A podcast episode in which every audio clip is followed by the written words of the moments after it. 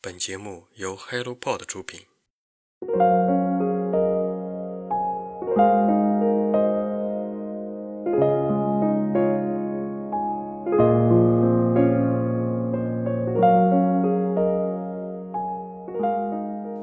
Hello，大家早上好，欢迎来到晨间书室，我是花花。哲学在我们看来是一个很深奥，确实就在生活中的东西。深奥的是，我们很难通过一两本书就去真正的了解到它的核心内容。生活在于它来自于我们生活中的点滴，又服务于我们人的存在。之前有幸读过一点点韩炳哲的《他者的消失》，内容读起来却是对于我一个从来没有接触过哲学的人有点复杂且深刻。好在内容比较吸引我，也就一点一点的在品读。故事的大概内容就是，我们现代社会的种种现象都是有着周围人的影响，也就是他者的影响。无论是我们的荣誉感、信念感，还是焦虑感，所以我们应该如何更好的以自己为主体的活下去？如果大家感兴趣，也可以去了解一下。今天的这本书推荐的也是有关于哲学的书籍，它的内容比较是我们能够简单读懂的内容。语言比较通俗易懂，如果你感兴趣，就听下去吧。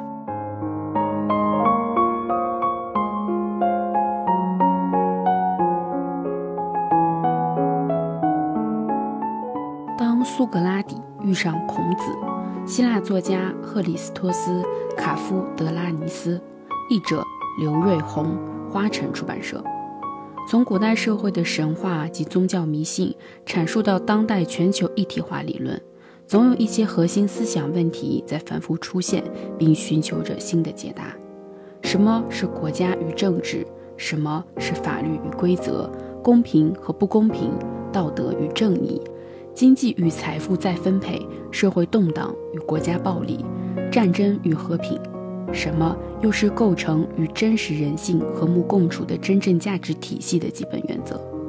社会的有效架构和公平运行，人类与触及到其内心世界的陌生及未知事物之间的关系，均取决于我们的答案。所有上述问题，加之与自然、与宇宙奥秘相关的问题，令全人类为之苦苦探索。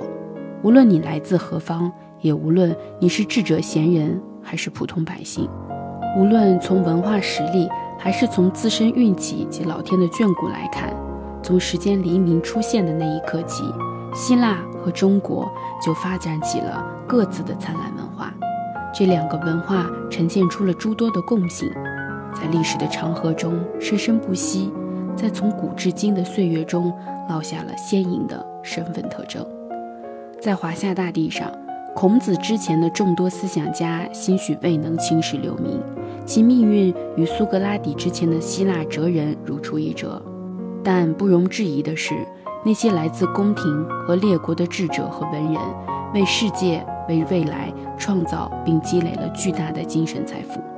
然而，从孔圣人时代起，各路文人开始声名鹊起，纷纷推起了自己的各种思想主张。有谁不晓得老子对自然法则的信仰？又有谁不知道孟子对正义及道德的专修？在讲授人文学的课堂里，怎能不回避中国政治现代主义的思想家及教育家荀子、韩非子的主道？难道不能与亚里士多德的政治学和卢梭的社会契约论相提并论吗？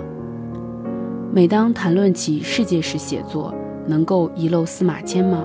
在任何一所军事学校或棋馆学校，又怎能忽略对孙子的研究？谈及现代政治学，可以无视法家的商鞅吗？赞美理想远大的革命者，又怎能会忘记兼爱的墨子？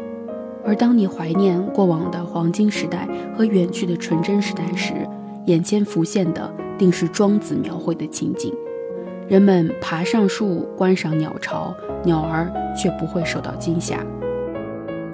毋庸置疑，人类有必要加强努力，重新认识事物的真正面貌，并以当今世界的需求、价值及理想为基础，重新整合我们时代的经济和规则。我们还需密切地关注我们的人民，因为人民才是事物难易和成败的关键。书中围绕着某个特定的时期，看似从未有交集的两个地理人口及文化圈，试图采用两两对一的思想对话，初步探索并讨论了他们之间的共同路径、交汇、差异、身份、对称、对比、相似、相同与分歧。书中将十位中国古代思想家与十位希腊古代思想家配对，并围绕着一个核心的主题，通过对比分析。探索他们共同关心的哲学领域。开篇的墨子和毕达哥拉斯的博爱，赫拉克利特与老子的宇宙自然流动等等。哲学是什么？我们很难回答。它是生活中简单的人生道理，也是宇宙间虚无的存在。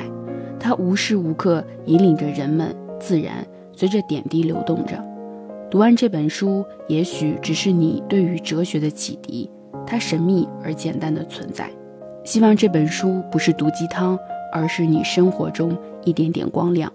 也许它无法成为你生活中重大决定的通关密码，但希望它是标杆，是目标，是迷茫时候微弱的红色亮灯。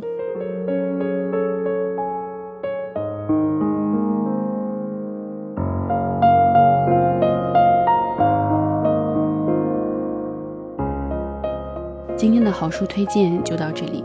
如果你对这本书有自己的想法、看法，欢迎在评论区跟我们留言互动，让我们一起阅读，让阅读成为人生的可能。期待我们下次再见吧，拜拜。